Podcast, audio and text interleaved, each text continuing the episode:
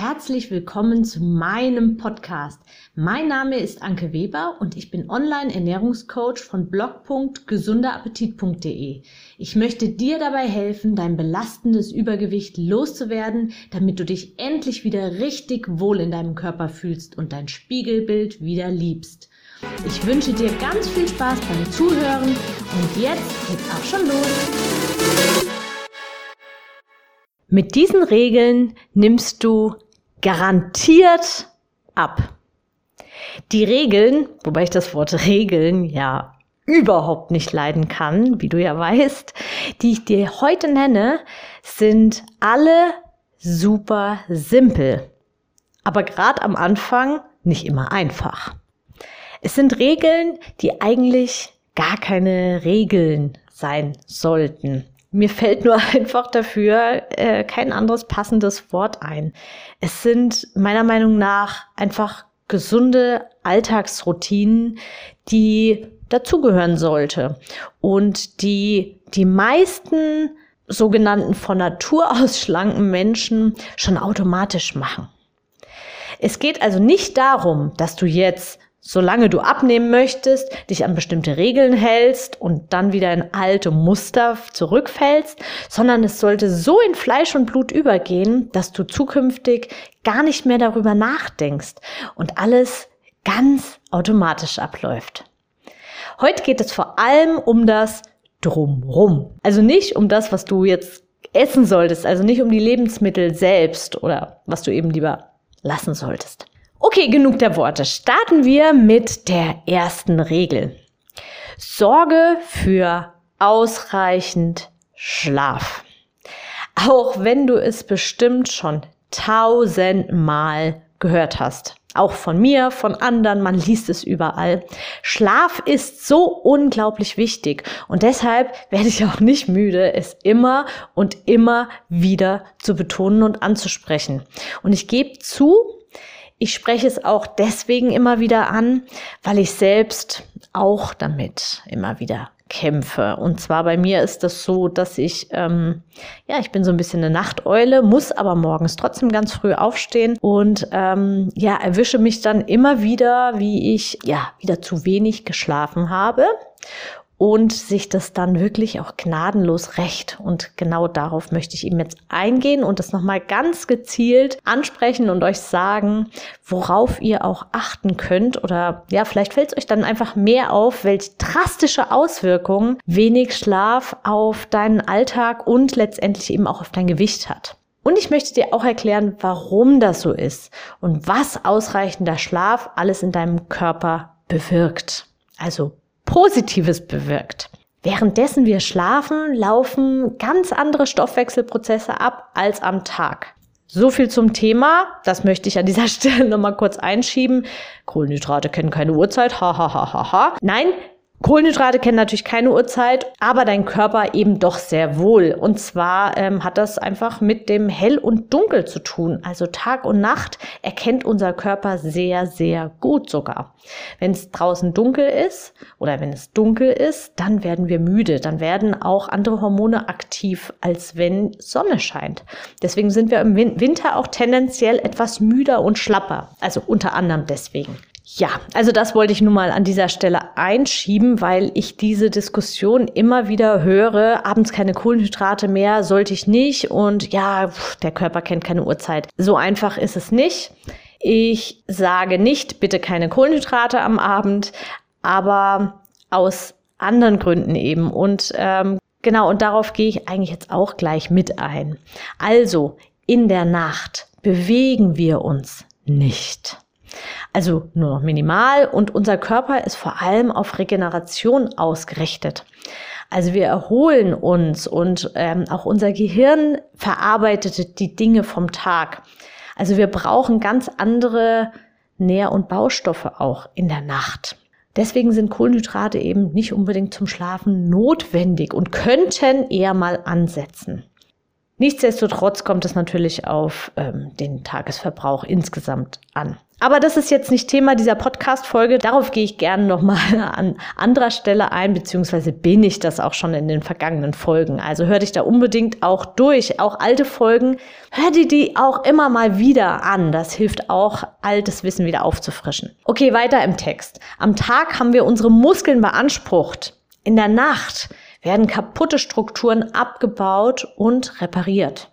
Während der Nacht gleichen sich das Hungerhormon Grelin und das Sättigungshormon Leptin wieder aus.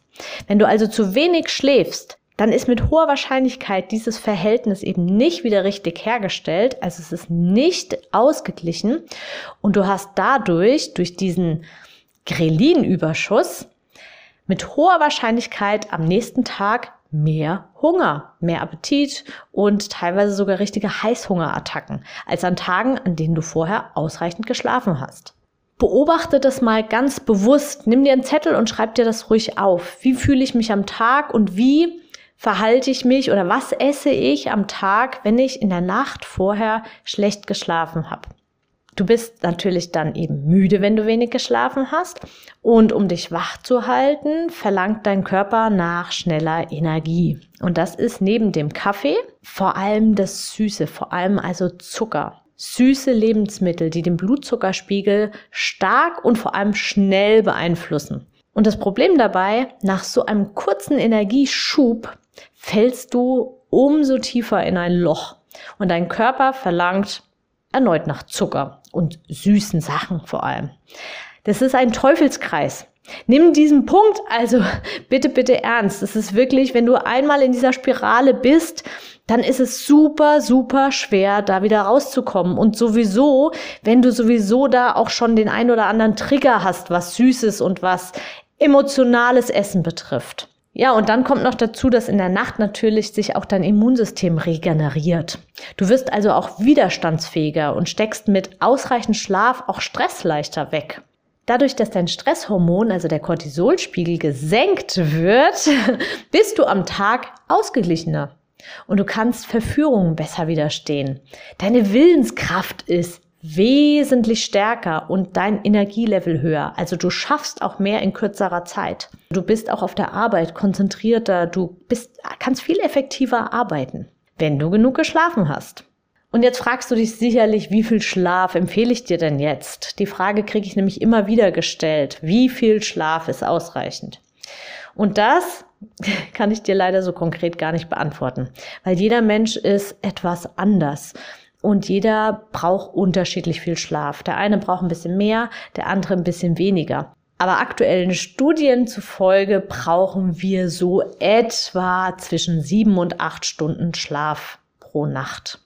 Bei mir ist es so, wenn ich ähm, viele, viele Tage wirklich sieben oder ein bisschen länger, sieben Stunden oder ein bisschen länger geschlafen habe, dass ich dann tatsächlich abends nicht einschlafen kann und dann mal wieder so ein Kurzschlaf, so eine Kurzschlafnacht brauche, damit sich das wieder ausgleicht und dann geht's wieder. Also probier es einfach aus und achte darauf, wie du dich fühlst. Das ist die, das ist die beste Variante. Schreib's dir wirklich auf. Also geh da nicht zu viel nach Gefühl, habe ich jetzt viel oder wenig geschlafen, sondern notier dir genau, wann du eingeschlafen bist. Also nicht, wenn du eingeschlafen bist. Also notier dir genau, wann du ins Bett gehst und wann eben morgens der Wecker dann geklingelt ist oder du eben dann aufgestanden bist. Ja, und solltest du eine Fitnessuhr oder sowas haben, dann ist es ja natürlich noch einfacher. Die trackt das ja sowieso, wenn du die nachts hast. Also zumindest gibt es dir eine Richtung.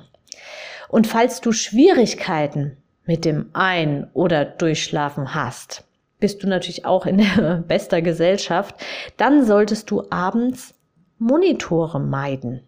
Auch das ist, ist natürlich eine fiese Sache, weil gerade abends, wenn man zur Ruhe kommt, dann, ja, dann ist es natürlich ein bisschen verlockend, ähm, auf dem Fernseher zu gucken oder ins Handy zu gucken.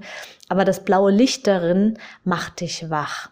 Also achte da drauf, vielleicht gibt es auch so einen Modus, so einen weiß nicht, Schlafmodus oder so, der ein bisschen dieses blaue Licht etwas wegnimmt, damit du besser schlafen kannst. Und versuch dich ganz bewusst auch zu entspannen. Ich zum Beispiel höre kurz vor dem Einschlafen super gerne Podcasts. ja, dann liege ich nämlich schon im Bett, habe die Augen geschlossen und kann meinen Körper ganz bewusst auch entspannen. Vielleicht ist es ja auch was für dich. Und ich kenne da einen super Podcast. Das wäre nämlich dann Abnehmen alltagstauglich, also der, den du gerade hörst. Hör dich mal durch die Folgen durch und die einzelnen Folgen sind auch nicht so lang und da kannst du einfach abends gemütlich vielleicht da dir was auf die Ohren tun und dich dabei entspannen. Und jetzt noch ein Tipp zum Schluss. Falls es dir wie mir geht und du abends einfach kein Ende finden kannst, bevor du ins Bett gehst, stell dir deinen Handywecker, so habe ich's gemacht, auf deine Bettgehzeit und dann geh ins Bett. Bei mir in meinem Handy steht ab ins Bett mit dir sofort. Das ist wichtig, Ausrufezeichen. Also ich krieg eine wirklich eine Meldung, mein Handy bimmelt und ich krieg eine Meldung. Ja, und dann solltest du dich natürlich daran auch halten und wirklich auch ins Bett gehen. Okay, kommen wir zur zweiten Regel, die ich dir heute noch mit auf den Weg geben möchte. Trinke ausreichend. Trink an durchschnittlichen Tagen mindestens, ich betone wirklich mindestens zwei Liter Wasser oder Tee. An heißen Tagen und bei Sport natürlich auch mehr. Ich weiß jetzt natürlich nicht, wie groß und schwer du bist und wie dein Alltag aussieht, aber du solltest die zwei Liter auf jeden Fall schaffen. Es geht hier also wirklich nur um das Mindeste. Warum das so wichtig ist? weil Wasser Leben bedeutet. Mit Hilfe von Wasser werden die ganzen Nährstoffe aus der Nahrung zum Zielort transportiert.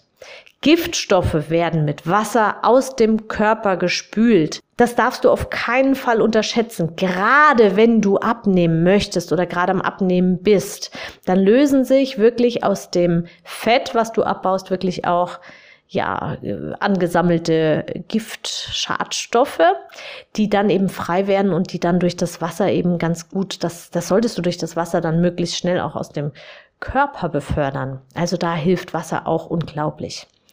Wasser sättigt teilweise sogar, beziehungsweise verwechseln viele häufig auch schlichtweg Hunger mit Durst. Also trink immer erstmal was, bevor du was isst. Vor allem bei Heißhunger. Wenn du gut hydriert bist, dann bist du wesentlich wacher und leistungsfähiger, als wenn dir Flüssigkeit fehlt. Ach ja, und wenn du Durst verspürst, dann hast du schon ein ordentliches Trinkdefizit. Also gewöhn dir unbedingt an, regelmäßig zu trinken. Und dann jetzt noch eine Bemerkung am Rande. Schau einfach mal in die Toilette, wie dein Urin aussieht. Er sollte hell und klar sein. Dann passt es. Trink nach Möglichkeit Wasser. Das ist die reinste Form. Tee ist natürlich auch in Ordnung, das passt auch. Und falls dir Wasser und Tee nicht schmeckt, kannst du auch mit Schorle, also mit, mit bisschen ähm, Saft dazu mischen und dann nach und nach den Saft ausschleichen. Nimm dir dafür ruhig ausreichend Zeit. Aber sei dir eben auch darüber klar, dass du jedes Mal dann auch Kalorien zu dir nimmst. Und bedenke, Getrunkene Kalorien sättigen nicht wirklich. Du merkst sie also nicht. Aber sie sammeln sich genauso an der Hüfte und am Bauch an wie gegessene Kalorien. Also versuch das wirklich mit ganz viel Liebe und Aufmerksamkeit langsam rauszuschleichen, so dass du wirklich irgendwann nur pur Wasser trinken kannst. Und auch da nochmal schnell, es spielt keine Rolle, ob's Kohlensäure hat oder keine Kohlensäure. Also Kohlensäure macht nicht dick. Auch das habe ich jetzt schon in letzter Zeit öfter mal gehört, dass Kohlensäure dick macht. Nein, ich weiß, was da für eine Studie dahinter steckt und ähm, nein, du brauchst dir keine Gedanken zu machen, dass du äh, dick wirst durch Kohlensäure. Also trink das, was du lieber möchtest. Medium, sprudelig, Wasserhahn oder einfach gekauft aus dem Laden. Ich empfehle Glasflaschen und Genau, nimm das, was dir schmeckt und probier dich durch durch das Wassersortiment, weil die Wassersorten tatsächlich sehr unterschiedlich schmecken. Ja, und das war's auch schon für heute. Ich habe dir jetzt zwei Regeln mit auf den Weg gegeben. Nächste Woche geht's weiter. Da werde ich dir nächste, die nächsten Regeln mitgeben, dass du immer so ein bisschen häppchenweise da was umsetzen kannst. Also die zwei Regeln wirklich sorge für ausreichend Schlaf und trinke ausreichend. Notier dir das alles und ich freue mich natürlich jedes Mal, wenn ich Feedback bekomme. Also lass mich daran teilhaben und ich wünsche dir alles, alles Gute und ganz viel Spaß beim Umsetzen.